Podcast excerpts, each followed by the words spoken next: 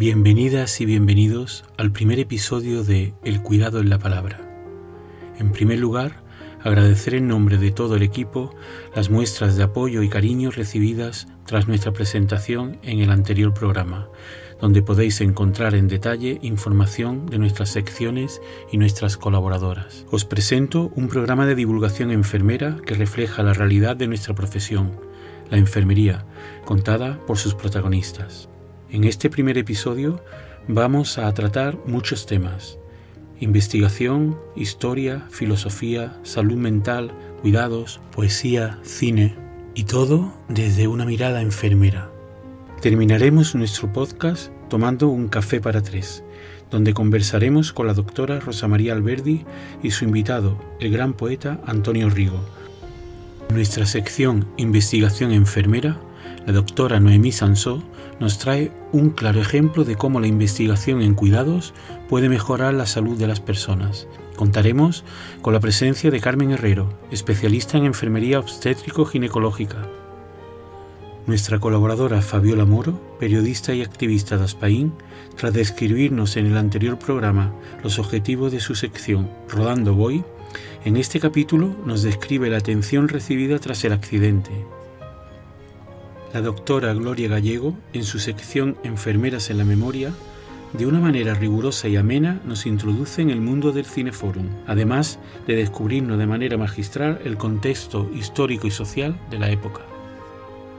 Catalina Cervera y Chandra González, especialistas en salud mental, como nos avanzaron en el programa de presentación, nos diccionan un concepto de salud mental desde todos los ángulos posibles en la sección Cultura Terapia, Mar García nos trae una serie de dibujos animados. Además, en cada capítulo, Mar nos va a traducir un término de esa jerga incomprensible que hablan nuestros jóvenes. Giovanna Rodríguez, especialista en salud mental, iniciará este primer episodio con El Rincón de las Emociones. Nos ha preparado una completa introducción de su tema que servirá de base para próximos programas. Nuestra web elcuidadoenlapalabra.com barra podcast podrás encontrar todos los audios, enlaces, contenidos extras y la manera de contactar y participar en el podcast. Soy José Manuel García, enfermera, bloguero, apasionado de los podcasts de divulgación científica y esto es El Cuidado en la Palabra. Bienvenidas. Bienvenidos a El Cuidado en la Palabra, un podcast sobre la ciencia cuidar y cuidarse. Con un menú repleto de experiencias, historias, emociones y entretenimiento. Apto para todos los públicos. ¡Empezamos! Hola, muy buenos días, buenas tardes o buenas noches. Bienvenidos al primer episodio del Rincón de las Emociones. Me voy a presentar una vez más, muy brevemente. Me llamo Giovanna y en la actualidad me dedico al cuidado de la salud mental.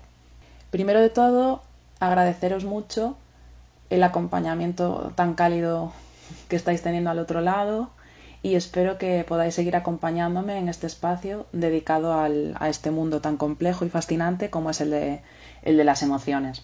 En este episodio nos centraremos en hablar sobre qué es la emoción. Y para ello, antes de sacar a la luz una definición un poco más seria, un poco más científica, me apetecía mucho, me entraron muchas ganas de saber, eh, de escucharos y mm, de saber algunas de vuestras definiciones. Antes de escucharlas, tengo que decir que me ha encantado ver cómo casi todas las personas que participaban con los audios, enviándome los audios, en primer lugar parecían tener claro lo que era la emoción hasta que intentaban definirla. y les agradezco un montón la implicación en esta difícil tarea que han tenido, eh, ya que este, este proceso, como es el de las emociones, es uno de los procesos más complejos, más difíciles de explicar y del que dentro de la misma área psicológica hay muchísimas respuestas, hay muchísimas contestaciones sin ser considerada ninguna de ellas aceptada eh, como una definición consensuada ¿no? por los investigadores de la misma área. Entonces os agradezco un montón la implicación y escuchemos ahora alguna de estas definiciones. Una emoción es un sentimiento que cuando haces una cosa lo sientes. Em, como por ejemplo la timidez cuando hablas en público y muchas más como el sentimiento tristeza, enfado, alegría, de todo. Pues yo definiría la emoción como aquello que expresamos a raíz de las cosas que nos afectan, los acontecimientos y demás. La emoción es la liberación del alma. Para mí la emoción es el condimento que nos hace sentir vivos, que nos conecta con el momento presente. ¿Qué es para ti una emoción? Para mí es una emoción es cuando estoy muy contenta. ¿Y cuando estás muy contenta? Cuando hago cosas felices. ¿Qué es para ti una emoción? Estar con mis abuelos. ¿Y por qué? Porque, porque nos traen cosas nuevas. Hola, muy buenas a todos. Eh, soy Pili y conozco mucho a Giovanna. Hemos trabajado las emociones juntas años atrás en, en un proyecto en el CRP y quería hacer una pequeña colaboración con vosotros y definir la emoción que para mí es una forma de expresar los estados afectivos que experimentamos en una situación determinada. La experiencia juega un papel fundamental en la vivencia de cada emoción y tiende el puente hacia los sentimientos. Y las emociones nos preparan, nos motivan y nos guían. Como habéis podido escuchar, todas las definiciones son diferentes, al igual que es diferente la edad de los participantes, su personalidad, la situación vital actual de ellos, sus experiencias y también habéis escuchado eh, algunos de nuestros pequeños oyentes que se me han, adelantado describiendo en, su definición algunas de las emociones que, que, más tarde en otros episodios eh, entraremos a hablar con más detalle. Antes de, entrar en el tema de la definición más científica, voy a dar un, breve repaso histórico para poner un poco en contexto todo, este contenido. Y vais a poder daros cuenta eh, de cómo vosotros, los oyentes, con vuestros mensajes de audio, definiendo la emoción, habéis sido el espejo de cientos de, distintas definiciones que se han hecho a lo largo de la historia desde mu muchísimas perspectivas. Hay que decir que durante muchos siglos la emoción ha sido marginada totalmente, la ciencia no la consideraba siquiera un objeto de estudio y la sociedad la menospreciaba a la hora de tomar decisiones o emitir razonamientos. Entonces, la emoción siempre tenía un papel inferior a la razón. La consideraban más primitiva, más animal, menos inteligente. Entonces también se creía más peligrosa que la razón. Ahora yéndonos un poquito a, a la filosofía, Platón aceptó los aspectos irracionales de la mente, como si fuera una cara de otra moneda, ¿no? una cara necesaria de la moneda. Por un lado, los aspectos racionales y por otro, los aspectos más, más irracionales de la mente. Y dividió la mente en alma, razón, apetito y espíritu. Y Aristóteles, por otra parte, formó con esas dos caras de la moneda una misma unidad, las unió, entendiendo que estas emociones llevaban elementos racionales como creencias y expectativas dentro. Como curiosidad también, en cuanto a la filosofía, Descartes describió la emoción como un fruto de interacción entre el alma y el cuerpo. Y en esta interacción se producía una agitación que él llamaba espíritus animales. Ahí vuelve a salir un poco eh, la palabra animal, un poco la, la palabra de primitivo. Ahora mismo sabemos que la emoción interfiere con la razón y la razón modifica la emoción. No se pueden separar, son inseparables. Y también sabemos que la emoción es un proceso psicológico de los más importantes y que ejerce una influencia mmm, muchísimo, muchísimo mayor en el resto de procesos psicológicos, tanto en atención como en la memoria, como en el pensamiento, como en la percepción, y es capaz de reclutarlos y coordinarlos para dar una respuesta lo más rápido posible y puntual a una situación concreta. Con los inicios de la psicología científica, William James, en el 1884, se preguntó qué es la emoción, qué es eso de la emoción. Y como ya he dicho antes, es una pregunta para la que hoy hay cientos y cientos de contestaciones y ninguna ha sido consensuada y aceptada por todos los investigadores. Lo que también nos da a nosotros una idea de la complejidad de todo este proceso. Por otro lado, el área de la psicología de la emoción es un área de la psicología en la que existe un mayor número de teorías, múltiples modelos teóricos. Y también un conocimiento menos preciso. No quiere decir que, cuanto más número de modelos teóricos haya un conocimiento más adecuado, más preciso, sino que en este caso hay un mayor número de modelos teóricos, pero el conocimiento es menos preciso.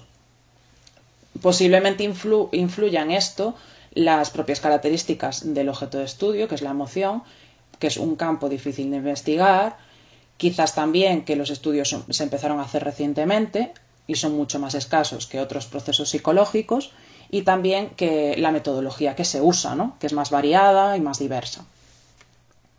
Ahora haré una mención de algo, después del contexto un poco histórico, haré una mención de algo que me resulta mmm, siempre muy curioso, que es el origen de las palabras, la etimología.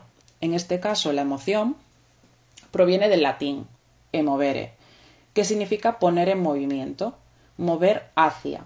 Y como curiosidad, este vocablo, esta palabra, llegó al castellano en el siglo XVII y en el año 1604 apareció por primera vez en un diccionario. Pero no se empezó a usar de forma más generalizada hasta el siglo XIX, que en el 1843 apareció en el diccionario de la Real Academia Española. Aprovecho que estoy contando la aparición de la palabra en la Real Academia Española en el 1843 para continuar con la búsqueda de esta palabra en, precisamente en este diccionario de la Real Academia Española de la Lengua. Eh, el buscar la palabra en este diccionario tengo que decir que me ha trasladado bastante al pasado, me recordó muchas de aquellas cansadas tardes de deberes, después de intensas jornadas de colegio mañaneras, y me encuentro con las siguientes definiciones. Hay dos. Una es la alteración del ánimo intensa y pasajera, agradable o penosa, que va acompañada de cierta conmoción somática. Y la segunda es interés, generalmente expectante, con lo que se participa en algo que está ocurriendo. Quizás al escuchar estas dos definiciones se os hagan un poco insuficientes, os falte contenido para poder entenderla o simplemente os parecen un poco tacañas para lo que influye y significa esta palabra en nuestras vidas. Yo al menos lo siento así al, al haber leído estas, estas dos. Aprovechando que se quedaban un poco cortas y tacañas las definiciones de la Real Academia Española, eh, pues quise hacer un, una búsqueda mayor, más científica, y mm, me encontré con una definición más completa, más compleja y más, multidimensional. Y tenemos la siguiente definición.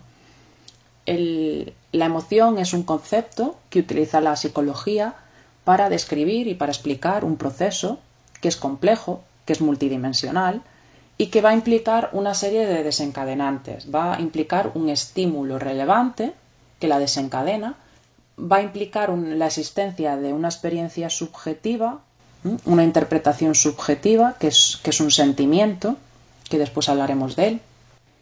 Va a implicar diversos eh, niveles de procesamiento cognitivo, un proceso de valorativo, tanto positivo como negativo, o más neutro.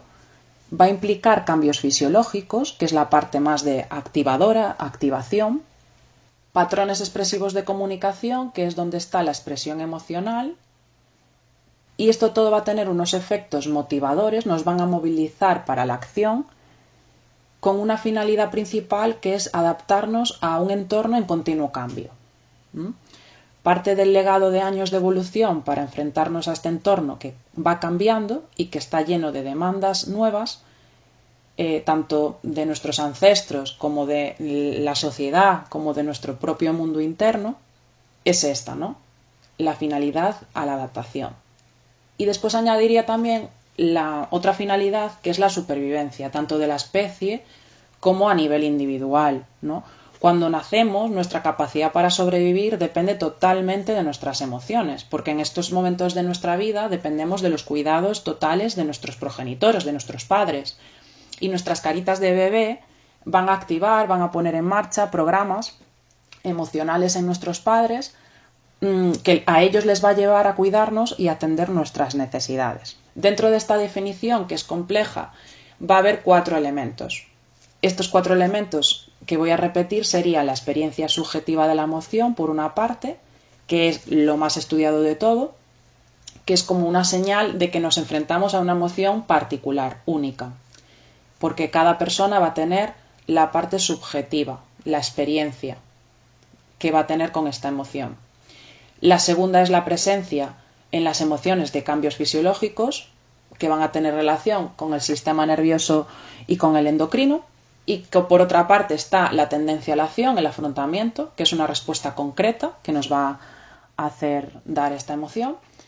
Y el cuarto elemento es el sistema de análisis y el procesamiento de, la información, que aquí asume que las emociones ocurren eh, una valoración de las situaciones. Hay un procesamiento cognitivo eh, detrás de, cada emoción. Además de presentaros esta versión más completa, más científica y más compleja, mm, no por eso quería dejar de expresaros la mía propia, la que, la que yo mismo construí. Y dice así, la emoción es la energía, es esa chispa que se produce en nuestro interior, que nos remueve por dentro y nos invita a movernos también por fuera que además de permitirnos la vida, nos hace sentir que estamos vivos, nos conecta con nosotros y con lo que nos rodea, aquí y ahora, ayudando a que encajemos en un mundo en constante cambio, en constante movimiento. Después de, expresaros mi definición, voy a hacer eh, especial hincapié en distinguir la emoción del sentimiento y del estado de ánimo, porque son palabras que comúnmente se usan como sinónimo en el lenguaje coloquial, pero no significan lo mismo. La emoción, por una parte, es la expresión psicofisiológica, es una expresión automática, inconsciente, es de corta duración, es intensa y determina el estado de la persona en una circunstancia y momento concreto. Es como el aviso. El sentimiento va a ser la experiencia subjetiva de cada persona de mm, nuestra emoción. Es decir, vamos a sumarle a esa emoción pensamiento, vamos a sumarle significado, vamos a etiquetar esta emoción y vamos a emitir un juicio acerca de ella. Nos vamos a contar una historia a, través de esta emoción. Entonces van a ser emociones secundarias y van a estar eh, influidas por la cultura, por el aprendizaje y van a ser más conscientes. Van a durar más tiempo que las emociones y se van a dar después. No hay sentimiento sin emoción y aunque su duración es mayor, la intensidad va a ser más breve, se va a percibir en menor medida. Por otro lado, el estado de ánimo va a ser una actitud, va a ser un estado, ¿no? Este, estos pensamientos, esta energía que le damos a estos pensamientos, a esta historia que nos contamos, se va a mantener en el tiempo, va a ser más estable y duradero en el tiempo y se va a convertir en un, estado de ánimo, ¿no? Más bien una actitud, una, una, va a afectar directamente a la visión que tiene la persona del mundo. Entonces estos tres términos se van a relacionar entre sí formando una cadena, empezando por la emoción, que va ligada a un acontecimiento, desencadenando un sentimiento, cuando le damos un significado subjetivo, que si se mantiene en el tiempo se convertiría en un estado de ánimo. Si permanece con la persona el tiempo suficiente y si eh, pasa a formar parte de su marco de pensamiento, su marco de conducta. Voy a poneros un ejemplo para que esto quede un poquito más claro en la diferencia entre las tres. Ahora imaginaros por un momento que perdéis el trabajo. En este momento en el que perdéis el trabajo es normal que pueda aparecer la emoción de tristeza por la pérdida, de enfado o incluso de miedo. A esta emoción primaria, que es intensa, que es automática y que va a ser breve, le vamos a añadir ahora un pensamiento. Nos vamos a contar a nosotros mismos una historia sobre lo que pasa y vamos a generar así un sentimiento, que es la mezcla entre la emoción y el pensamiento, lo que nos contamos. A la emoción le vamos a dar un significado racional y ese significado va a depender, como decía antes, de la cultura, va a depender de las creencias de la persona, de los valores, de la experiencia de la persona y va a también depender de la situación actual de la persona, la situación que vive esa persona. Podemos contarnos la siguiente historia, por ejemplo, ahora que voy a hacer sin trabajo, porque a mí siempre, cómo pagaré mi hipoteca, cómo atenderé las necesidades de mis hijos, justo ahora, que es cuando más lo necesito. Es probable que contándonos esta historia aparezcan sentimientos de angustia, de impotencia, de estrés. O también podemos contarnos ante el mismo acontecimiento que es la pérdida del trabajo, otra historia distinta. Ahora podré cobrar el paro, preparar una posición, dedicarme por fin a lo que me gusta, me viene bien descansar, estoy agotado, ya no podía más con ese trabajo. Y ahora os lanzo una pregunta. ¿Surgirán los mismos sentimientos con estas dos historias que me cuento? ¿O surgirán distintos sentimientos? Si esta energía que dedicamos a estos pensamientos, a esta historia, se alarga en el tiempo, es cuando se va a convertir en una visión estable de mi mundo, del mundo que me rodea. Y entonces se convertirá en el estado de ánimo. Bueno, ya os tengo que dejar antes de despedir el rincón. Os voy a adelantar algo del contenido del próximo episodio. En él hablaremos sobre el proceso de las emociones, cómo se gestan las emociones y en qué lugar. Por último, antes de despedirme, eh, voy a dejaros una reflexión seguida de un verso corto de Antonio Machado y dice así, no solo lo que vemos es una ínfima parte de la realidad, también lo es lo que sentimos. Solo recuerdo la emoción de las cosas y se me olvida todo lo demás. Muchas son las lagunas de mi memoria. Bueno, ya me despido, hasta el próximo episodio. Os dejo con mi compañero José Manuel, que os va a presentar la siguiente sección de Culturoterapia con Mar García deciros que os animo a participar con vuestros comentarios y audios en las distintas plataformas. Hasta pronto. Gracias Giovanna por esta completa introducción.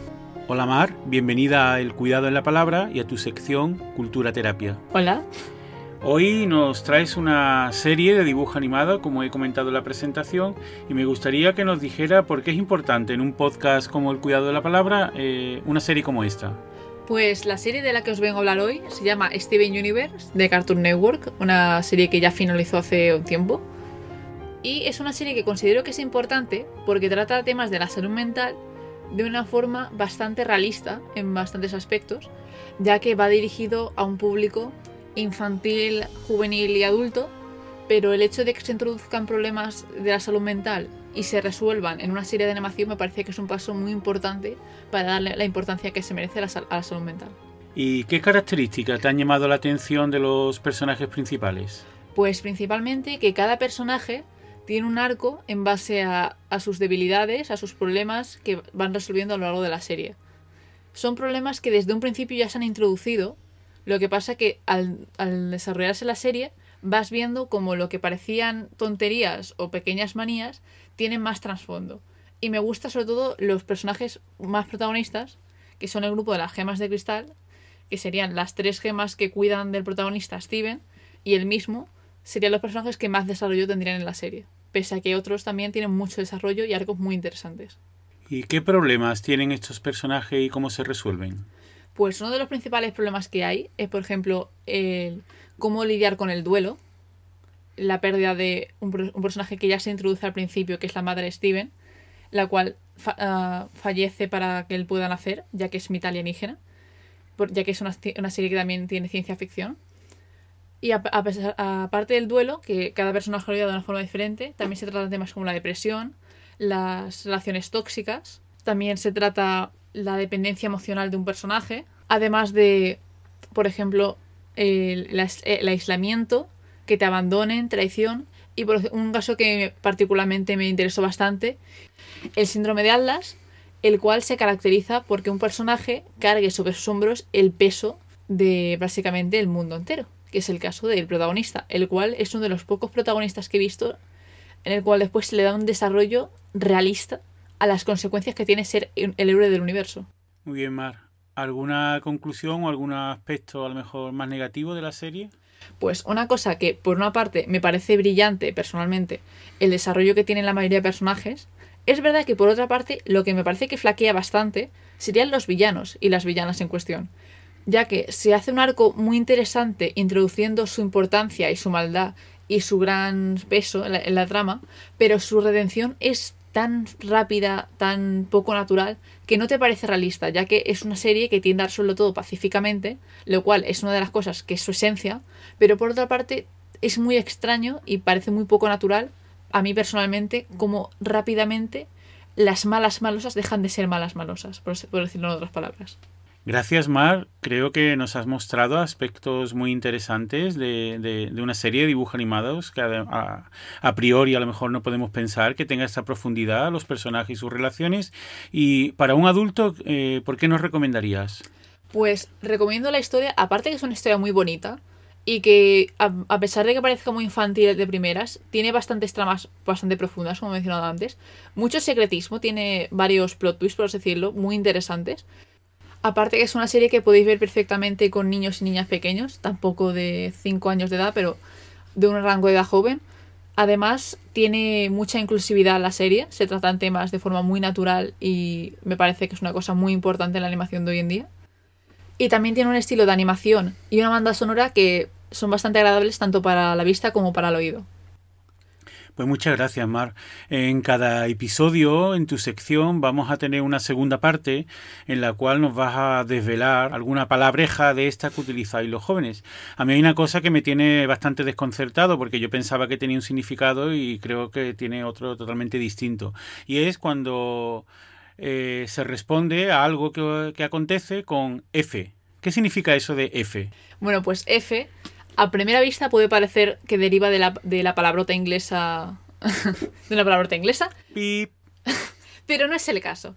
F en el chat, la, abreviando F, realmente proviene de un videojuego, el cual es Call of Duty, en el cual en una cinemática, cuando fallece un personaje, el protagonista, es decir, tú cuando juegas, pulsas la F para dar tus respetos. Entonces, esto derivó a las redes sociales como meme a decir F en el chat cuando pasaba algo malo. Y poco a poco fue evolucionando y se fue integrando en la jerga, la jerga juvenil. Y ahora utilizamos F cuando pasa algo malo. Por ejemplo, mmm, he cateado una, una, asignatura, F. Me, me, ha dejado el bus, F. Y muchas veces lo decimos más de forma sarcástica o normalmente si es algo serio no solemos usar F. Es un poco más algo malo, pero tampoco malo, muy malo. No hay que usar F en casos extremos. Bueno, pues muchas gracias por desvelarnos el significado de F y te esperamos en el próximo episodio del Cuidado de la Palabra. Gracias por invitarme, ha sido un placer y nos vemos en la próxima. Gracias, Mar. A continuación, la sección Salud a 2 con Catalina Cervera y Sandra González, que nos mostrarán desde todos los ángulos posibles un término muy coloquial pero a la vez muy desconocido. Adelante. Hola. Hola Sandra, ¿qué tal? ¿Qué tal, Catalina? ¿Cómo estás? Pues bien, muy bien, aquí en Salud a 2. ¿Y tú? En, en Salud a 2. Bienvenidos y bienvenidas a todas a nuestra, a nuestra sección. Como os dijimos en nuestra presentación, nuestra idea es eh, acercar términos de salud a, a la población en general. Y bueno, hemos decidido empezar por un término que nosotras conocemos de primera mano y que podemos, podemos decir bastantes cosas sobre él, ¿verdad, Catalina? Sí, es un concepto que tenemos incorporado en el lenguaje coloquial, eh, tanto el concepto como la sintomatología que, que, conlleva, pero lo usamos de una manera errónea. Eh, es la depresión. Bueno, la depresión es una enfermedad uh, considerada un trastorno mental afectivo que podemos sufrir todas las personas, independientemente de la edad, de, del estatus económico. Eh, es una enfermedad que nos, no se sabe muy bien la causa por la cual se padece o por la que se puede sufrir. Uh -huh. Y por eso uh, tenemos la necesidad de explicarlo, ¿no, Sandra? Exacto. La verdad es que seguro que todos y todas conocemos de algún familiar conocido que haya pasado por algún episodio depresivo o que haya tenido algún tipo de sintomatología eh, que pueda que pueda encajar en, con este con este término, ¿no? Los síntomas, la verdad que son muy variados, ¿verdad, Catalina? Tenemos desde, desde síntomas más leves en los que la persona pues, puede seguir un poco el funcionamiento de su vida a síntomas que ya repercuten de una manera muy, muy grave en, en, ese funcionamiento, en ese modo de vida y puede incapacitar a la persona a llevar, a llevar su vida de una manera, de una manera correcta o de su manera habitual, ¿verdad? Sí, sufrir depresión o tener un episodio depresivo comporta un cambio a nivel de funcionamiento, un malestar y que implica un deterioro a nivel de, de la vida cotidiana de la persona seguro que tú has escuchado alguna vez de alguien que, yo qué sé, que, ay, estoy deprimido. O, o de alguien que, no estoy sé. muerto por dentro. Estoy ¿no? muerto por También dentro, se, sí. se utiliza Sí. como para hablar de ese sentimiento de vacío que te puede generar ese estado depresivo. Sí, pero realmente los síntomas, eh, lo que decía un poco antes, que se usan de manera errónea y los síntomas así que conlleva, aparte del cambio de funcionamiento, del deterioro de la vida cotidiana, bueno, tiene eh, tener un episodio depresivo conlleva un ánimo deprimido la mayor parte del día. Eh, ¿Qué implica más? A ver, implica No sentir No, placer, no, ¿no? disfrutar, exacto, del... No ser capaz de sentir placer con nada, Sí, ni con, ni con nadie que tengas a tu alrededor. Ni de las actividades que antes eh, te producían placer o, satis- o satisfacción. Luego ya más a nivel a- de, nivel de alteraciones del sueño, de- del peso, del hambre. de la energía con la que, con la que realizas las cosas, sientes que no tienes energía para nada, que Mm. estás cansado también o cansada la mayor parte del tiempo. Y Sí. también puede conllevar eh, sentimientos de, de culpabilidad por ese estado, por estar en ese estado, ¿no? Muchas Sí, veces. y de inutilidad. Ajá. Y también puede ser que, mm, es decir, que a nivel de, de la mente, como que la mente va más despacio, ¿no? Ujú. Y eso conlleva dificultad en la toma de decisiones, bueno, dificultades a nivel diario. Y supongo que no menos importante es también lo que conlleva es recurrir a pensamientos eh, de muerte, ¿no? De suicidio. Pensamientos suicidas, sí. Sí, un tema también bastante importante a considerar, ya que, eh, bueno, eh, justamente ahora, en estos momentos eh, tan complicados que estamos viviendo y debido a la pandemia, tenemos que ponernos serias en este sentido, Catalina y yo, porque, porque habrá mucha gente que debido al aislamiento ¿no? de estos últimos meses ha podido iniciar eh, síntomas de este tipo.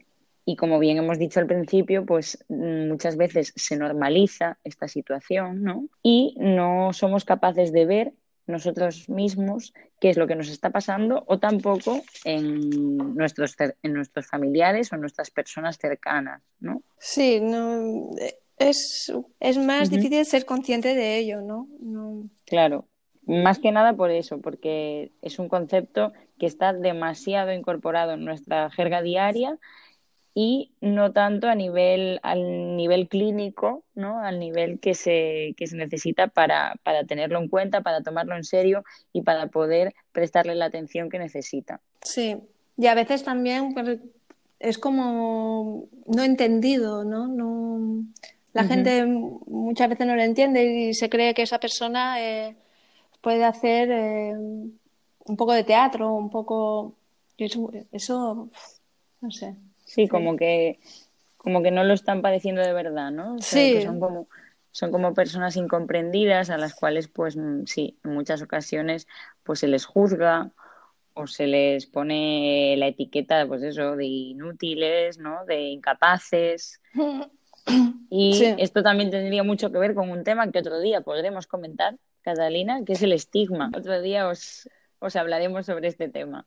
Queda para mucho también. Sí, sí, sí. Entonces, ¿qué hacer si identificas algunos de estos síntomas o en, en ti mismo o en una persona de, de tu entorno?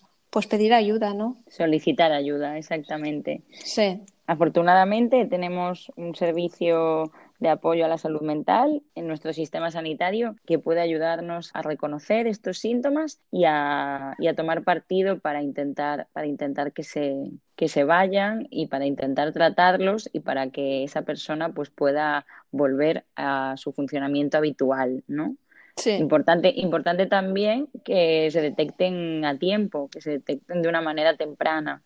sí, por eso, por eso de ahí a raíz este, este podcast y esta información que queríamos daros para que, pues eso, para que lo tengáis en cuenta, integréis toda esta información eh, sencilla estos cuatro pequeños puntos que os hemos querido dar para que podáis utilizarlos y que si en cualquier momento eh, veis alguno de estos síntomas en alguna persona o los identificáis en vosotros mismos, que lo tengáis, que lo tengáis en cuenta y, y podáis, y podáis intervenir a tiempo.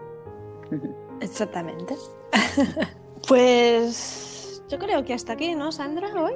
Pues sí, yo creo que con esta pequeña píldora de información que hemos dado, eh, por, por, hoy, por este capítulo, lo damos por, por cerrado, ¿no? Sí, me parece muy bien. Me ha parecido un, unos minutos muy agradables, compartidos a tu lado, Catalina, siempre. Así que nos vemos en el siguiente episodio. Sí, en el siguiente episodio, en Salutados. Hasta luego. Hasta luego, Sandra. Adiós. Adiós. Gracias Sandra y Catalina por haber hecho un dibujo tan completo de un término tan complejo, de un concepto tan complejo como es la depresión y a ayudarnos a poder identificar tempranamente sus síntomas para poder poner remedio eh, cuanto antes, en el caso de que aparezca la enfermedad. Y comenzamos con la sección Enfermeras en la Memoria. La doctora Gloria Gallego nos introduce en el mundo apasionante del cine como fuente de conocimiento. Bienvenida Gloria, cuéntanos en qué consiste y qué objetivos tiene un cineforum. Una sesión de cineforum es una experiencia cinematográfica con la finalidad de aprender.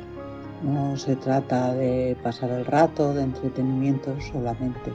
Os invitamos a ver películas como algo más de un producto de ocio. Se pretende generar hábitos de observación, de comprensión, interpretar eh, lo que se está visionando. Una sesión de cineforum debe ser compartida y aunque sin ello un cineforo no es tal cosa porque necesita de una puesta en común y debate, en los tiempos que corren nos vamos a limitar desde aquí a acompañaros, escuchantes, en la reflexión en familia o con vosotros mismos.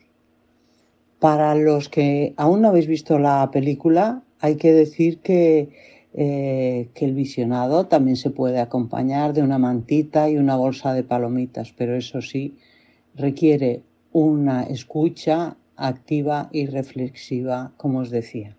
Lo ideal sería que tratarais de responder a las cuestiones que os vamos a plantear y que finalmente extrajéramos unas conclusiones. Como no podemos hacer eh, un coloquio obligado en un cineforum, en el último y próximo podcast sobre esta película nos vamos a basar en las conclusiones extraídas de los muchos coloquios que sobre esta película hemos realizado en la Universidad de las Islas Baleares. Allí, como os dije, hemos hecho oh, muchos cineforums y mm, tratando de completar los contenidos de historia de la enfermería. En el podcast del, anterior, del último día, tras una breve presentación, os invitamos a que vierais una película que hemos seleccionado para poder analizar los problemas sociosanitarios que se presentan en un momento histórico y lugar, y lugar determinado y también los recursos para el cuidado de la salud de los que se disponía. Tanto José Manuel como yo hemos pensado que despertaría vuestro interés la película Restauración, que es poco conocida y muy adecuada para lo que se pretende. No vamos a comentar aspectos cinematográficos. El guion, el vestuario, la fotografía son extraordinarios. Todo eso lo encontraréis en la ficha técnica de la película a vuestra disposición en los espacios estos de la red dedicados a la crítica cinematográfica. Seguro que los conocéis. Solo decir que la película mm, en 1995 ganó dos Oscars, uno al mejor vestuario y otro a la dirección artística. Fantástico, Gloria. ¿Cómo presentaría la película que nos propones y qué cuestiones nos vas a plantear para mover un poco nuestra reflexión. Restauración es una película inglesa de 1994 dirigida por Michael Hoffman. Es un drama de época que transcurre en Londres durante la restauración de la monarquía inglesa por parte de Carlos II a mediados del, del siglo XVII. Tras ser llamado por el rey a palacio, Robert Merivale, un joven médico, sucumbe hasta tal punto a los placeres de la corte que acaba perdiendo sus maravillosas aptitudes como médico y enamorándose de la favorita del rey. Así eh, se resume en Film Affinity que seguro conocéis. El film nos sitúa en pleno barroco inglés. Ya sabéis que el siglo XVII para la historia y para el arte es el siglo denominado barroco. Eh, transcurre durante la monarquía restaurada tras las elecciones en la persona de Carlos II, que reinó a los 30 años en 1660 hasta que murió en 1685. Podéis encontrar información de Carlos II eh, en Santa Wikipedia, eh, está bien y seguro que os gustará comparar las fotografías de los cuadros reales, eh, tanto de él como de su esposa, que era una portuguesa, y detalles de su vida que era un crápula, como veréis en la película también, eh, reconoció 14 hijos ilegítimos. Eh, era hijo de Carlos I, que había sido ajusticiado, y Carlos II fue restaurado, de ahí el título de la película, en el poder eh, tras el puritanismo, que ya sabéis lo que significa, todo lo contrario de lo que se ve en la película. ¿eh? El, puritanismo, es un, un periodo eh, contenido mm, fuera de toda mm, eh, efervescencia artística o personal. Bueno, cerraron los teatros, o sea, era una época absolutamente puritana, como conocemos hoy el término. Eh, como sabemos que algunos no habéis podido ver la película y sin hacer spoiler, os vamos a dejar seis preguntas para mover vuestra reflexión. La primera, ¿qué valores atraviesan continuamente y nos mueven a la reflexión a lo largo de la película? Hay uno que está muy claro, el amor, no siempre correspondido. Pensad en otros valores y cómo son representados. La segunda, ¿podéis identificar determinantes sociales de la salud en, relación con el género, la clase o el grupo étnico? La tercera, ¿cómo era la transmisión del conocimiento científico? La cuarta, ¿qué problemas sociosanitarios se presentan? La quinta, ¿cómo se mm, representa la confianza en el poder curativo de lo natural y lo sobrenatural. Y la última y sexta, ¿cuáles eran las ocupaciones sanitarias? ¿Cómo se desenvuelven? ¿Cómo evolucionan? ¿Cómo se ven en la película? Y ahí os dejo para que veáis y recordéis la película, bueno, o recordéis la película y con ojo crítico, hagáis vuestras reflexiones y penséis en las conclusiones. Hasta el próximo día y ya sabéis, yo me quedo en casa y si salgo respeto todas las normas y recomendaciones. Gracias Gloria, contigo hemos pasado el ecuador del programa. Siempre escucharte es un placer y se aprende muchísimo y ya sabes que soy muy cumplidor, así que cuando acabe el podcast pues Sofá, palomitas, película, libreta, lápiz y a responder las seis preguntas que nos has planteado. Gracias. En el programa anterior, Fabiola Moro, periodista, usuaria de silla de ruedas y activista de Aspaín, compartió con nosotros su caso personal y nos dio unas pinceladas sobre los contenidos y objetivos de su sección. Bienvenida, Fabiola. Hola, bienvenidos todos. ¿Qué nos traes hoy? Bueno, ante todo, bienvenidos a mi sección de Rodando Voy. Eh, hoy os voy a hablar de mi estancia hospitalaria, porque ya sabéis que tuve un accidente y como consecuencia de ello tengo una lesión medular, una paraplegia y entonces he tenido que estar larga estancia en diversos hospitales. Bueno, a mí como enfermera me interesa mucho eh, conocer un poco cómo ha sido tu relación con el entorno hospitalario. Sí, pues mira, al principio cuando tuve el accidente me trasladaron al Hospital de León y bueno, es un hospital general, me tuvieron que operar de diversas fracturas, de fijarme la lesión y bueno, tan importante es en un hospital cuando has tenido un accidente así, que te curen como que te cuiden, ¿no? Que te cuiden en el sentido de, mucho apoyo moral, de, sentirte escuchada, de, bueno, de que tienes una serie de necesidades que muchas veces no, no, se conocen.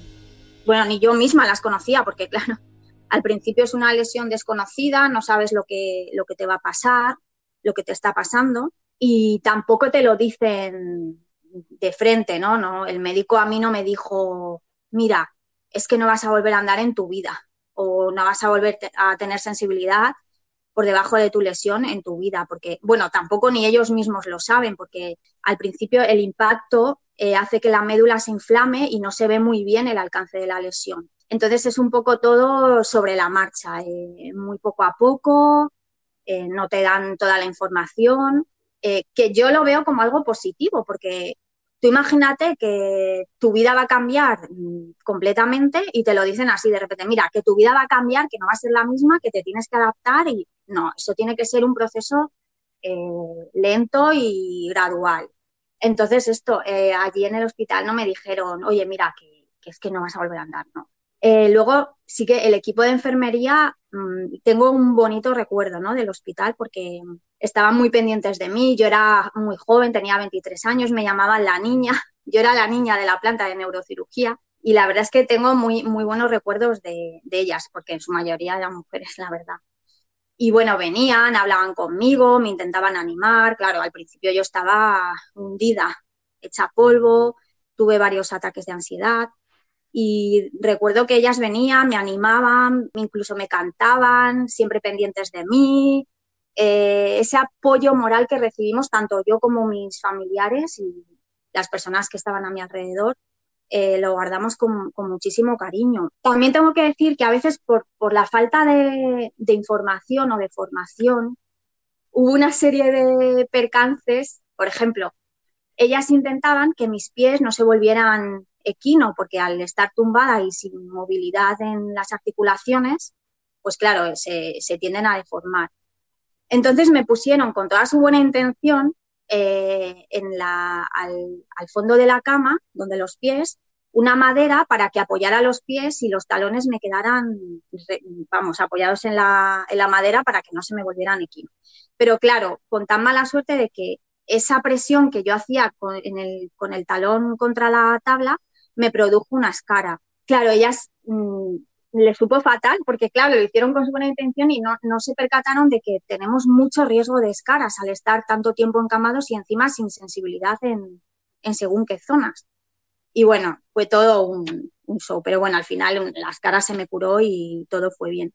Luego me acuerdo que al estar tanto tiempo tumbada, con la cabeza sobre la almohada, tenía un dolor en la zona que estaba apoyada en la almohada que los pobres ya no sabían qué traerme. Me trajeron, me acuerdo que el membrillo, ¿no? Que lo llamaban, que era como una especie de cojín de silicona, así con un tono amarillento, para que yo apoyara la cabeza. Luego, eso ya no me valía. Luego me traían almohadas tipo donut para que me quedara la cabeza así un poco en el aire. Bueno, la verdad es que las chicas, las enfermeras se desvivían por, porque yo estuviera bien y, y bueno, en general guardo un buen recuerdo. Muy bien, qué interesante. Y Fabiola, ¿ahora qué piensas? ¿Que, quizás hubiera sido muy importante recibir en aquellos momentos y que faltó? Hombre, mira, yo por ejemplo, eh, cuando ya se me acababa la estancia allí en el Hospital de León, que fue al principio del golpe, lo más grave, ya se empezaba a rumorear que, me tenía que ir a, a, otro hospital de otra comunidad, al Hospital Nacional de Parapléjicos de Toledo, a empezar el proceso de rehabilitación. Y era todo como a ver, sí que había enfermeras que me comentaban que estaba, era el mejor hospital de España, que muy bien, pero me fui un poco a ciegas. O sea, yo sabía que tenía que ir a otro hospital que yo no quería ir, imagínate, eh, joven, mis padres trabajando, bueno, acaba, yo tenía un hermano de tres meses, mi madre acababa de dar a luz hacía poco, y el, solo el pensar que tenía que desplazarme a otra comunidad eh, me provocaba una ansiedad que no, es que, bueno, me acuerdo una vez un ataque de ansiedad que yo le decía, les dije, mira, es que yo me quiero ir a mi casa, me da igual, quiero irme a casa, no quiero estar en hospitales. O sea, era ya tanta la ansiedad que tenía. Y yo creo que ahí sí que no tuve la atención, a lo mejor más psicológica o psiquiátrica que, que, hubiera precisado, ¿no? Sí que en ese tema es, mm, recuerdo esos días de, previos al traslado a Toledo, como con mucha ansiedad, muchos nervios, mucho miedo. Y ahí sí que recuerdo que no tuve eso, una atención específica. Y yo creo que ahí sí que, que, lo, que lo eché de menos, ¿no? Ahora lo miro hacia atrás y es lo único que sí que me hubiera gustado tener.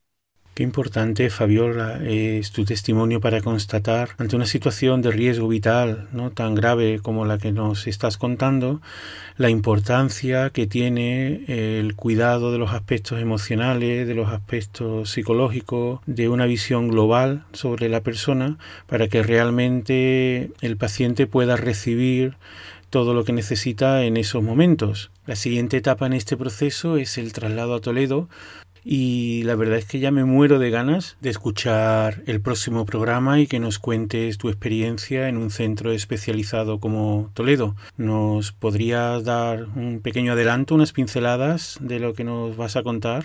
Cuando me trasladaron a Toledo, bueno, ahí ya. Es que yo digo, Toledo es otro mundo. Eh, no es un hospital convencional, el Hospital Nacional de Parapléjicos.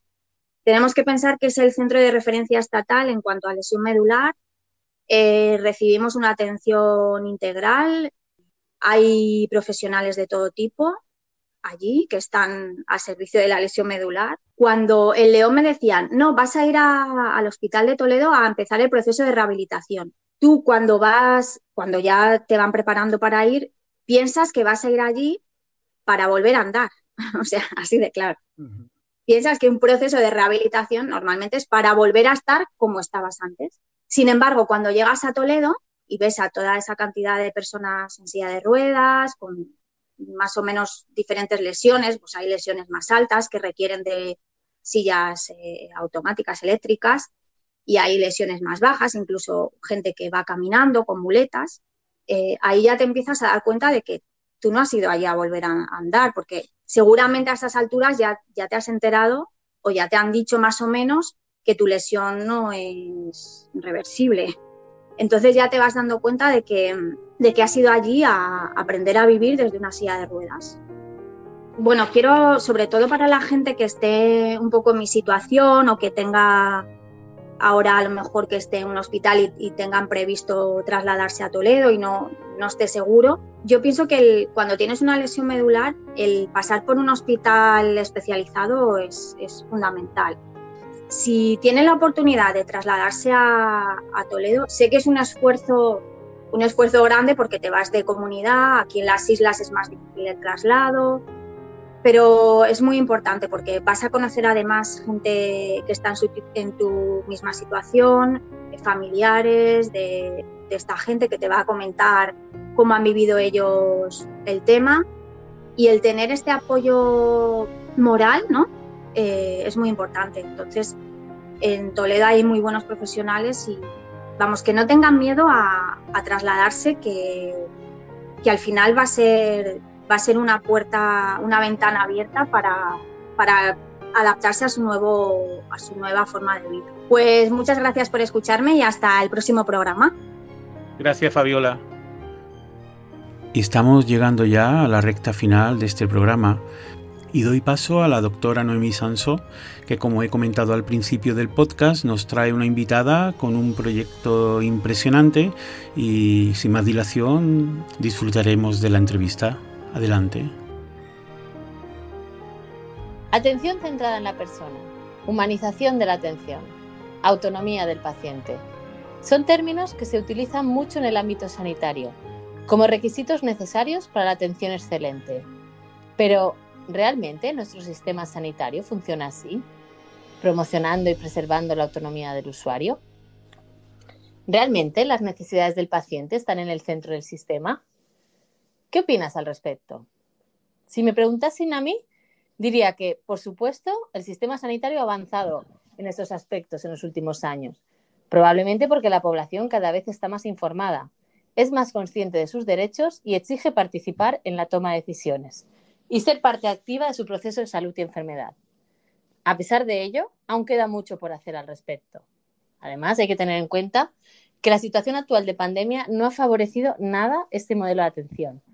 Eh, como sabéis, se han tenido que reconvertir muchos de los procesos, disminuyendo al máximo el formato presencial de las consultas, prohibiendo en muchos casos el acompañamiento de familiares y postergando actividades de prevención y promoción por motivos de priorización y emergencia sanitaria por todos conocidos. Sobre este tema podemos dedicar varios podcasts, porque hay muchos estudios liderados por enfermeras que se acercan a este fenómeno de estudio. Hoy concretamente hablaremos sobre un tema que tiene mucho que ver con la promoción de este modelo centrado en la persona, empoderando y tratando al paciente como parte activa y protagonista de su proceso. Bienvenidos al podcast sobre investigación enfermera, el podcast que pretende dar a conocer los resultados de estudios de investigación liderados por enfermeras. Empezamos.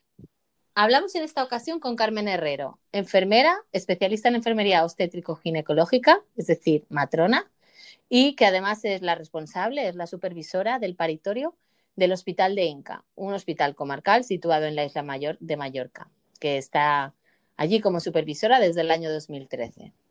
Carmen, preocupada por preservar y fomentar la autonomía de la mujer en su proceso de parto, se sentía incómoda al no poder ofrecer ninguna alternativa analgésica durante el parto más allá de la anestesia epidural. No había más opciones, o epidural o nada, con las ventajas e inconvenientes que tiene. ¿Cómo podemos decir que ellas deciden una vez informadas de las alternativas si no hay alternativas? Pero mejor será que nos lo cuente ella misma. Hola Carmen, gracias por venir. Hola Noemí. Cuéntanos, Carmen, ¿cuál era vuestra inquietud y vuestro objetivo de, vuestro estudio? Bueno, pues como tú bien has apuntado, ¿no? Sería eh, nuestro objetivo en aquel momento y sigue siéndolo hoy en día, era intentar aumentar las opciones analgésicas durante el proceso de parto para que las mujeres pues, pudieran tener mm, más alternativas ¿no? a la hora de elegir cómo querían vivir un momento tan importante como es la transición a la maternidad. Claro, porque hasta ese momento, mm, ¿qué opciones teníais? Bueno, nosotros tenemos que, decir que hemos tenido más o menos suerte. En el año 2009 habíamos implantado el uso de hidroterapia en el parto, que sería la inmersión ¿no? en el agua durante el proceso de parto, y la epidural. No teníamos nada más. ¿Cuál era el problema con el que nos encontrábamos? Pues que había algunas mujeres que optaban por emplear el agua pero cuando el alivio del dolor no era suficiente con la inmersión en agua, pues ya no les podíamos ofrecer nada más. Teníamos que sacarlas de la bañera y pasar a, una analgesia epidural, ¿no? Era como ir de un extremo a otro. No teníamos eh, nada a caballo entre esas dos opciones de alivio del dolor. E, es decir, que a nivel farmacológico solo disponéis de la anestesia epidural, ¿no? Porque es. la hidroterapia entiendo que es otra manera de llevar a cabo el parto. Muy bien. Así es. Eh, gracias. ¿Y qué, ventajas tiene el óxido nitroso respecto a la anestesia epidural? Bueno, pues el óxido nitroso eh, bueno, consiste en, la inhalación de un gas que es precisamente el óxido nitroso que nosotros en partos lo utilizamos con una combinación al 50% con oxígeno para que la mujer pues no pierda ciencia ¿no? En, en el parto y como os digo, es un gas inhalado, ¿no? Entonces, eh, en primer lugar, una de las principales ventajas que tiene es que aumenta el autocontrol del dolor por parte de la mujer, es decir, es ella misma la que se lo administra durante el proceso de parto en el momento en el que vienen las contracciones. Además, eh, una de las principales ventajas también del óxido nitroso es que no impide los movimientos, es decir, la madre, a pesar de estar utilizando la analgesia, puede seguir moviéndose y mantener posiciones verticales que sabemos, eh, la evidencia nos dice ¿no? que, que, mejoran los resultados obstétricos porque facilitan el descenso del bebé a través del canal del parto. Luego, por otra parte, también ganamos en intimidad, porque como es la mujer la que se lo autoadministra y la matrona quien la instruye, no necesitamos de la presencia de otros profesionales sanitarios en las salas de dilatación y por tanto la mujer pues siente, dijéramos, ¿no? Se siente en un espacio más propio, menos invadida por, por cantidad de profesionales sanitarios, ¿no? Y bueno, porque también sabíamos, debido a la búsqueda bibliográfica que habíamos hecho, que es un fármaco que respeta en todo momento la normalidad ¿no? de la evolución del proceso de parto. Así que con el óxido nitroso ni, ni, ni lo aceleras ni, ni, alteras el proceso natural de parto, ¿no? No, no, no, no altera Así es. Y luego además, bueno, yo creo que no es como tal un, un beneficio directo ¿no? de, del uso de este tipo de analgésicos, pero sí que es cierto que se requieren menos técnicas rutinarias porque, por ejemplo, si ponemos una epidural, pues necesitamos tener a la mujer monitorizada, necesitamos ponerle una vía, tiene que llevar un gotero, no se puede levantar en muchas ocasiones, ¿no? Y por tanto, pues eh, se convierte en un parto pues mucho más medicalizado y más incómodo en muchas ocasiones para la mujer. Claro, cuando te refieres a las técnicas rutinarias, te refieres a precisamente a eso, ¿no? A la vía, la toma de tensiones, ¿no? Hay que hacer sondajes eh, vesicales para, para vaciar, ¿no? O sea, para vaciar la vejiga durante, durante el parto. Todo este tipo de técnicas, pues no son necesarias cuando se emplea el óxido nitroso. que al fin y al cabo todas estas técnicas pues incomodan bastante, ¿no? A la mujer que está en un proceso de parto. Muy bien. ¿Y, por qué crees que es importante disponer de estas alternativas a la epidural? Hombre, yo creo que más que importante es casi una ley, ¿no? Porque sabemos que, bueno, de entrada el Sistema Nacional ya hace de salud y hace unos años que dice que, que, bueno, que tenemos que eh, elaborar estrategias en salud que aumenten el protagonismo de nuestras mujeres o de los usuarios generales de, del sistema de salud y hacerles partícipes en la toma de decisiones. Luego también pues la Ley General de Sanidad, ¿no? que nos dice que, que el, el, cliente tiene derecho a la libre elección entre las distintas opciones que presenta el personal sanitario y la Ley de Autonomía del Paciente, ¿no? que también nos habla de la libre elección del tratamiento. Como tú comentabas al principio, si no hay opciones no hay elección, ¿no? Y por tanto, pues yo creo que es lo que principalmente se tiene que tener, se tiene que tener en cuenta a la hora de, elaborar estrategias en salud, ¿no? El, dar alternativas a las mujeres durante, durante el proceso de parto, en este caso.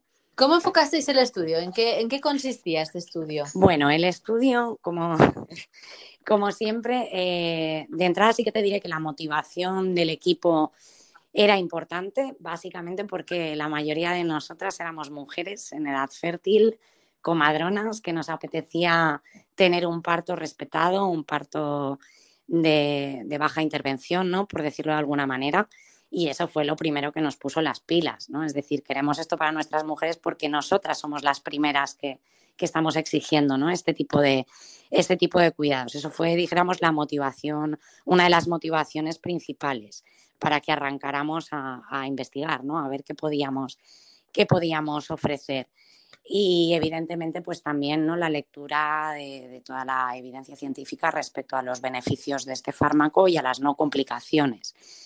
Pero claro, como siempre, tú sabes que bueno, cuando planteas una cosa, pues se te generan una serie de problemas. El primero de los problemas era, era pues que este fármaco en Baleares no estaba aprobado para su uso en el proceso de parto, sí tenía otras indicaciones, pero no estaba aprobado para el proceso de parto y por tanto, pues bueno, inicialmente lo enfocamos hacia el, bueno, la Comisión Autonómica de Farmacia para conseguir que el fármaco se considerara como un analgésico también para el parto, ¿no? además de otros usos que ya tenía reconocidos.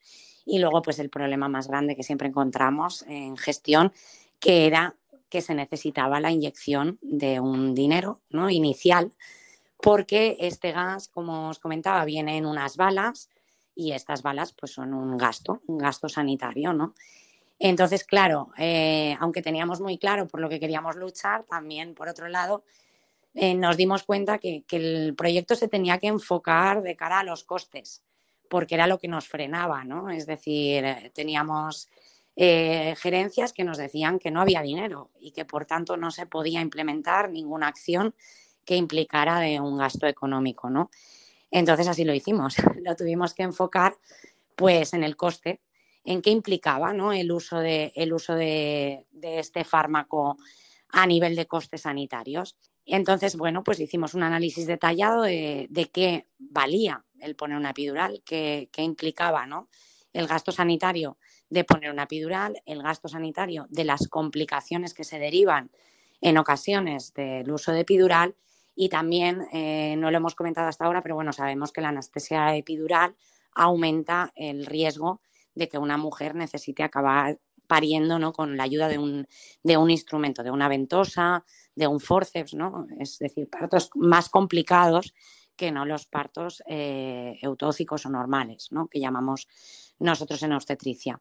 Entonces, bueno, pues haciendo un análisis muy detallado de, de todos estos costes, realmente eh, vimos que si nosotros al implementar el uso del óxido nitroso conseguíamos reducir el número de epidurales, esto también iba a implicar un ahorro del gasto sanitario importante, ¿no? Y lo tuvimos que enfocar por ahí, sinceramente, por, por el tema costes, ¿no? E, es decir, no solamente estabais midiendo la eficacia ¿no? de, esta, de este sistema analgésico, sino que estabais valorando el, el, ahorro, ¿no? El ahorro en costes para poder convencer a, a la gerencia y bueno, a la comisión de farmacia en este caso, y así poder mmm, realmente pues hacer lo que se pretende siempre en investigación, que es conseguir la transferencia, ¿no? Que esto llegue de verdad a la población. Sí, así, ¿verdad, sí, fue así, porque como te comentaba, pues era el principal, ¿no? El principal caballo de batalla era el tema del dinero que había que, que había que poner, ¿no? Para poder comprar las balas, las balas de gas. Evidentemente no nos centramos en aquel momento en los resultados obstétricos o de, de la mamá y del bebé, porque la literatura ya nos decía que eran buenos. Es decir, nosotros partíamos de la base de que lo que estábamos, por lo que luchábamos era por mejorar estos resultados. Pero el problema con el que nos encontrábamos era la falta de dinero, ¿no? Entonces lo enfocamos de cara a la medición de gastos. Pero bueno, luego sí que al año de uso del fármaco, pues bueno, llevamos a cabo un análisis donde medimos, evidentemente, además de los gastos sanitarios, cuál fue el resultado del poder haber empleado este fármaco en el parto. Pues cuéntanos, cuéntanos los principales resultados de esto. Bueno, a nivel de costes, eh, nosotros conseguimos reducir la tasa de epidurales al poder ofrecer el gas a las mujeres que venían a, parir a nuestra maternidad eh, en un 7,5%. Es decir, habíamos puesto ese año, una vez ya disponíamos ¿no? de, del óxido nitroso, pues un 7,5% menos de epidurales. El coste de las balas, empleamos, si no recuerdo mal, fueron 34 balas aquel año y el coste de las balas pues venían a ser unos 10.000 euros. Pero realmente cuando nosotros comparamos con los datos del año anterior, habíamos ahorrado con las epidurales y habíamos tenido menos complicaciones porque se pusieron menos epidurales, pues unos 15.500 euros aproximadamente. Por tanto, el coste real de, del proyecto fue un ahorro de 5.500 euros para nuestro centro. Eso por la, por la parte, dijéramos, de los costes. Y luego, en cuanto a los resultados de la madre y del bebé, bueno, en cuanto a los resultados del bebé no tuvimos ninguna complicación. Simplemente hubo un bebé que tuvo un Apgar eh, bajito. El Apgar es la prueba que empleamos para, para valorar cómo se adaptan ¿no? los bebés a la vida fuera del útero. Fue un Apgar bajito, pero fue debido a una extracción dificultosa con, con una ventosa. ¿no? Eh, por tanto, los bebés no tenían ninguna repercusión, dijéramos, eh, no hubo ningún problema con, con, nuestros bebés. Y en cuanto a las mamás, pues conseguimos una tasa de partos normales del 90%. Un 20% de estos partos eh, se produjeron en el agua y un 70% fueron partos convencionales. Solo hubo un 5% de ventosas, un 3% de, de forceps y un 2% de cesáreas. Es decir, redujimos en gran medida los partos complicados ¿no? de nuestra maternidad en las mamás que habían empleado este, este fármaco durante el parto. La verdad es que, que, a mí me parecen muy buenos resultados y sobre todo me parece muy adecuado que, tuvierais en cuenta pues, pues un poco el lenguaje de, los gestores, ¿no? Convencerlos también con, números, porque la verdad es que en, salud ya se sabe, hacer las cosas bien normalmente sale más barato y al final estos gastos se convierten en inversión. Pero bueno, hay que, hay que poder demostrarlo. ¿Con qué conclusiones te quedarías, Carmen? Ya para bueno, yo me quedo sobre todo con el trabajo en equipo, ¿no? En cómo cuando los profesionales sanitarios trabajamos por y para mejorar las condiciones asistenciales hacia nuestras mujeres, pues se generan toda una serie de ideas, ¿no? Que a veces sin implicar unos costes adicionales pueden llegar a mejorar mm, los resultados maternos y neonatales, sobre todo la calidad asistencial, ¿no? Que das, sin implicar, como os digo, un aumento en el, en el gasto sanitario. Y también con la satisfacción de las mujeres que, que emplearon este tipo de alternativa ¿no? analgésica en el parto, porque la mayoría de ellas lo han vuelto a utilizar en sus segundos partos, no necesitaron analgesia adicional y bueno, pues salieron verdaderamente empoderadas ¿no? de, su proceso de parto. Me imagino que ese es el mejor premio, ¿no? Ah, bueno, Carmen, muchísimas gracias por compartir con nosotros este trabajo. Por favor, transmite nuestra felicitación y nuestro agradecimiento a todo el equipo, que me consta que has trabajado en este estudio y, nada, a animarte a seguir trabajando porque al final eh, vuestros avances y vuestros resultados pues, pues llegan a la población, que es de lo que se trata. Aquí tienes un espacio para que nos cuentes futuras investigaciones. Estás invitada para que me consta que sigues trabajando en otros temas también relacionados con este campo. Ahí estamos. muchas gracias. muchas gracias a ti, Noemí. Y vamos llegando al final del episodio y es momento de tomar un café y conversar distendidamente en una buena compañía en nuestra sección de entrevistas temáticas que hoy se inaugura con una persona muy especial. Rosa María, cuéntanos a quién has invitado en este primer Café para Tres. Estoy muy ilusionada con esta primera entrevista porque tengo la suerte de ser eh, no solamente compañera, sino amiga y alumna de Antonio Rigo, que es nuestro poeta invitado. Antonio lleva muchos años dedicándose a la poesía como autor de más de 15 poemarios y participante en numerosas antologías, pero también coordinando un interesantísimo taller del que hemos tenido la oportunidad, o tenemos la oportunidad de formar parte, un gran número de poetas, y especialmente promoviendo durante más de 20 años el último jueves, me atrevo a decir, el evento poético más importante de Mallorca. Todo eso forma parte del bagaje de Antonio Rigo pero nuestro deseo de compartir con él la primera entrevista de esta sección dentro del podcast del cuidado en la palabra tiene que ver con otras dos cuestiones. La primera es que la palabra poética de Antonio Rigo es natural, clara y contiene esa verdad directa que convierte a la poesía en un lenguaje universal, que hace referencia a todas y a cada una de las personas y, por tanto, puede ser escuchada, entendida y compartida por todo el mundo. La segunda cuestión es que Antonio Rigo, por su propia experiencia personal, pero también por su interés, tiene en el tema del cuidado una especial dedicación. En este sentido, me gustaría, para introducirlo, ¿eh? Eh, un poema que, es, que forma parte de su libro Pan con aceite y otros poemas, que es del 2007, y en Poemas a las hijas escribe. Después de la operación, te tuve toda la noche en brazos en aquellos largos pasillos blancos. Lo he soñado muchas veces desde aquel día. La enfermera de guardia nos miraba una y otra vez desde la perplejidad y el sueño. Agua, café, galletas. No entendía muy bien que todo era tu dolor primero, tu sueño azul e inquieto de la anestesia, tu murmullo de amor. En ese poema, Antonio nos habla de que cuidaba a su hija y nos lo dice a través de la poesía. En un podcast que trata sobre el cuidado en la palabra, parece obligado empezar preguntando, ¿tienen relación el cuidado y la palabra poética, Antonio?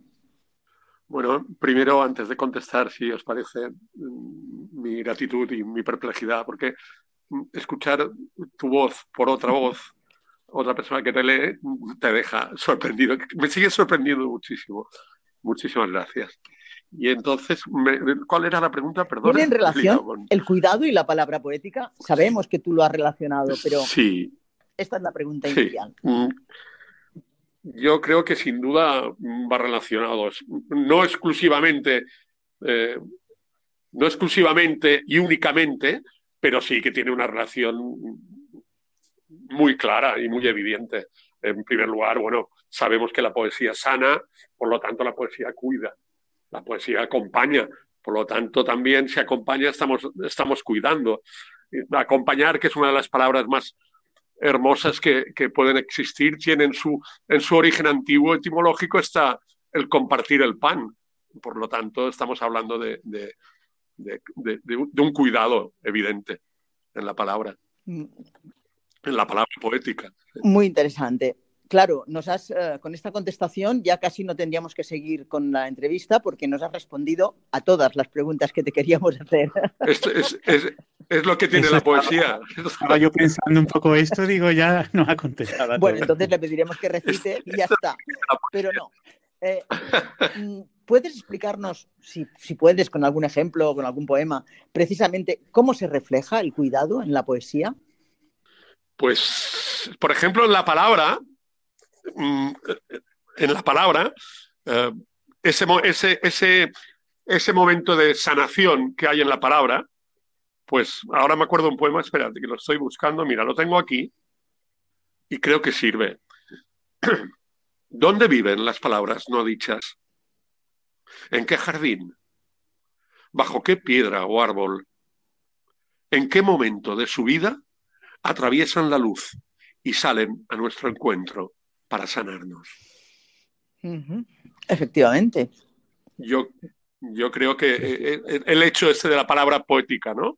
Que, que no solo poética, ¿eh? lo que pasa es que en la poesía yo creo que está muy, es, muy evidente esta, este acompañamiento, esa sanación, no solo para el autor, porque el autor realmente no sabe lo que hace cuando escribe, o al menos yo, yo tengo esta particular teoría, de que no sabemos, escribimos desde, desde la ignorancia. Pero eh, todo el proceso te sana, te cura.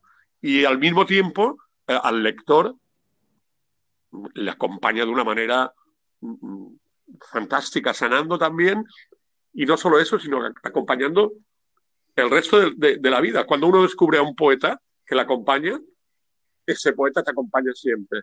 Y en estados de tristeza, de melancolía, de día gris, con lluvia y nieve ahora en las montañas, que parecía un poco que volvíamos atrás al invierno.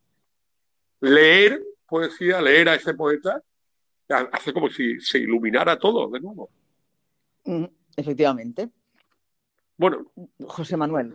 Yo te iba a preguntar que, bueno, en, una, entrevista y, hablando de poesía, pues eh, el orden, el orden, el caos, el orden y el caos están relacionados, ¿no? Y, vamos contestando, y vamos, pero de alguna manera, ¿cómo hablan los poetas y las poetas de su necesidad de ser cuidados?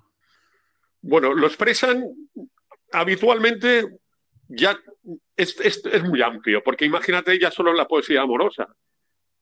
¿eh? ya solo en la poesía amorosa. Después está la experiencia. ¿eh? Hay una necesidad de explicar cuando uno ocurre, pasa por un trance en su vida en, mi caso, pues nada, fueron unos días ingresados por una, por una neumonía, una traqueobronquitis, se complicó un poco. Y la necesidad de estar, de estar contando aquello, pero mm, porque al decirlo, tú te liberas de ello, tú te sanas. Y entonces lo cuentas desde la propia experiencia. Claro, eh, esto no tiene, cuando hay una sensibilidad, cuando hay esa preparación poética que le llamo yo, esa especie de pequeña obsesión poética, hace que estas cosas surjan. insisto, cualquier tipo de, poesía, te estamos hablando, te estoy hablando de una causa-efecto personal que, que, influye, pero ya te digo, la poesía amorosa, la poesía contemplativa, hasta la poesía mística, todo, todo ahí se está, está expresado por parte de los poetas y de las y de las poetas. Interesante, Antonio. Ahora te hago otra pregunta que vamos al otro lado, ¿no? Te, hago una, te, voy a hacer una pregunta a ti, pero a la vez se la estoy haciendo realmente a todos los escuchantes y las escuchantes del podcast. Y luego al final damos nuestras redes sociales por si, si nos quieren enviar incluso audios o mensajes con la respuesta. Pero la poesía, cuida a quien la lee. La poesía cuida a quien la lee, claro. Mm, la cuida y la acompaña, que, que para mí es fundamental.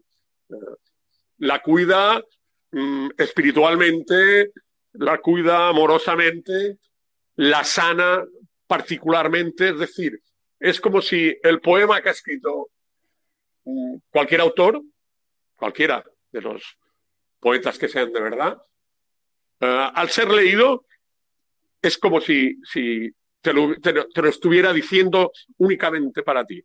O sea, te, está, eh, te lo ha escrito para ti. Tú de repente lo entiendes, lo ves, lo haces tuyo, lo celebras, y automáticamente eh, la sanación es, es, inmediata, es como una especie de iluminación. Y eso a mí me parece parte de la magia de la poesía. Sin duda. Estoy mm, completamente de acuerdo con el planteamiento de Antonio, con este mm, término que él emplea todo el rato de acompañar, acompañar, ¿no? Pero, y a la vez también, ¿no? te iba a hacer otra, otra pregunta, pero en realidad ya la has contestado. De escribir poesía sirve para sanar, naturalmente, ¿no? Porque tú ya lo has dicho, tú te, al nombrar aquello, ¿no? Al nombrarlo, te liberas, ¿no? De alguna manera de... Eh, eso, eso ocurre, eso es parte del proceso poético. Pero a la vez el lector o la lectora, cuando lee aquello, también se siente nombrada que esta es la gran, ¿eh? está acompañado, pero también nombrado, ¿no? Cuando a veces es tan difícil nombrar ¿eh? y de repente alguien te nombra eh, y tú puedes ver aquello y dices, ah, esto es exactamente lo que me está pasando a mí, ¿no? Claro, claro, eso yo lo diría así, si yo tuviera esto, yo lo diría así, yo lo haría, yo siento de esta manera. insisto, yo creo que es como si el autor te lo estuviera, lo hubiera hecho única y exclusivamente para ti. Efectivamente. Y eso me parece, sí, me parece mágico, porque autores, yo tengo el caso, caso por ejemplo, de, de, Robert Graves, un poeta que me ha acompañado toda la vida, que falleció en el 85. Para mí, no, no, importa decir que sigue vivo, sino que es una compañía constante en mi vida. En momentos, por ejemplo, de, de desazón, voy y leo un poema de Robert Graves y a mí me sana automáticamente. Y es como si él me lo estuviera recitando.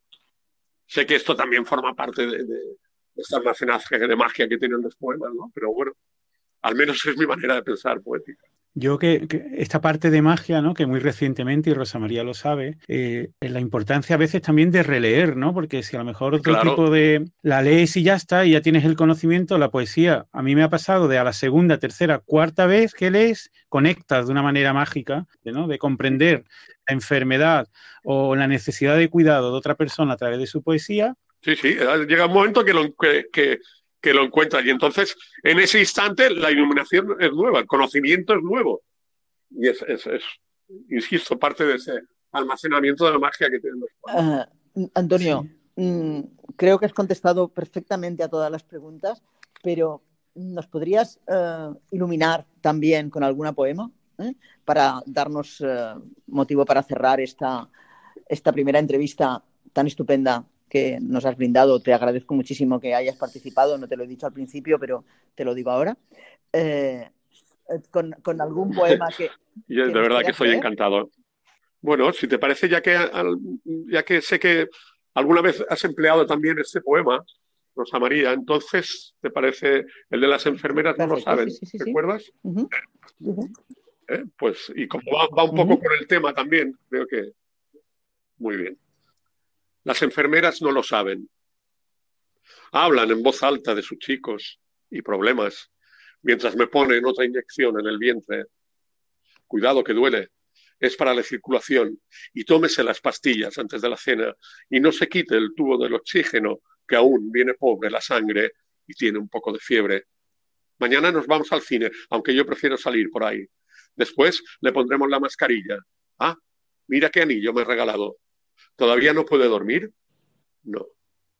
Las enfermeras no lo saben, pero yo, tras el gran ventanal de la habitación, Veo caer marzo con todo su esplendor de polen amarillo y mirlos alborotados y nubes rojas de decadencia, ni siquiera desolación. Muchísimas gracias, Antonio. No hay mm, más, más que decir. Un, un, inmenso placer de haber compartido este café a tres manos. Una... Bueno, y hemos llegado al final del episodio número uno del Cuidado en la Palabra, este podcast que con toda la ilusión del mundo, todas las colaboradoras invitadas, invitado, hemos puesto nuestro granito de arena en divulgar la profesión enfermera, los cuidados desde puntos de vista amplios y variados. Un podcast que nos ha quedado donde hay muchas cositas, creo muy interesante, donde yo personalmente he aprendido mucho. Y nada, os invito a, si te ha gustado, a, a compartir y a ayudarnos a difundir el podcast en las redes sociales, a suscribirte tanto en iVoox o en Spotify y otras plataformas que estamos presentes y que tenemos como base un poquito la, nuestra web, elcuidadoenlapalabra.com barra podcast, donde podrás encontrar todos los contenidos, cómo contactar con nosotros, cómo participar y toda la información que pueda complementar el contenido del podcast. También deciros que estamos ya trabajando en nuevas secciones con nuevas colaboraciones y nada más. Muchas gracias a todas y todos por haber llegado hasta aquí y nos escuchamos en el próximo programa. Salud.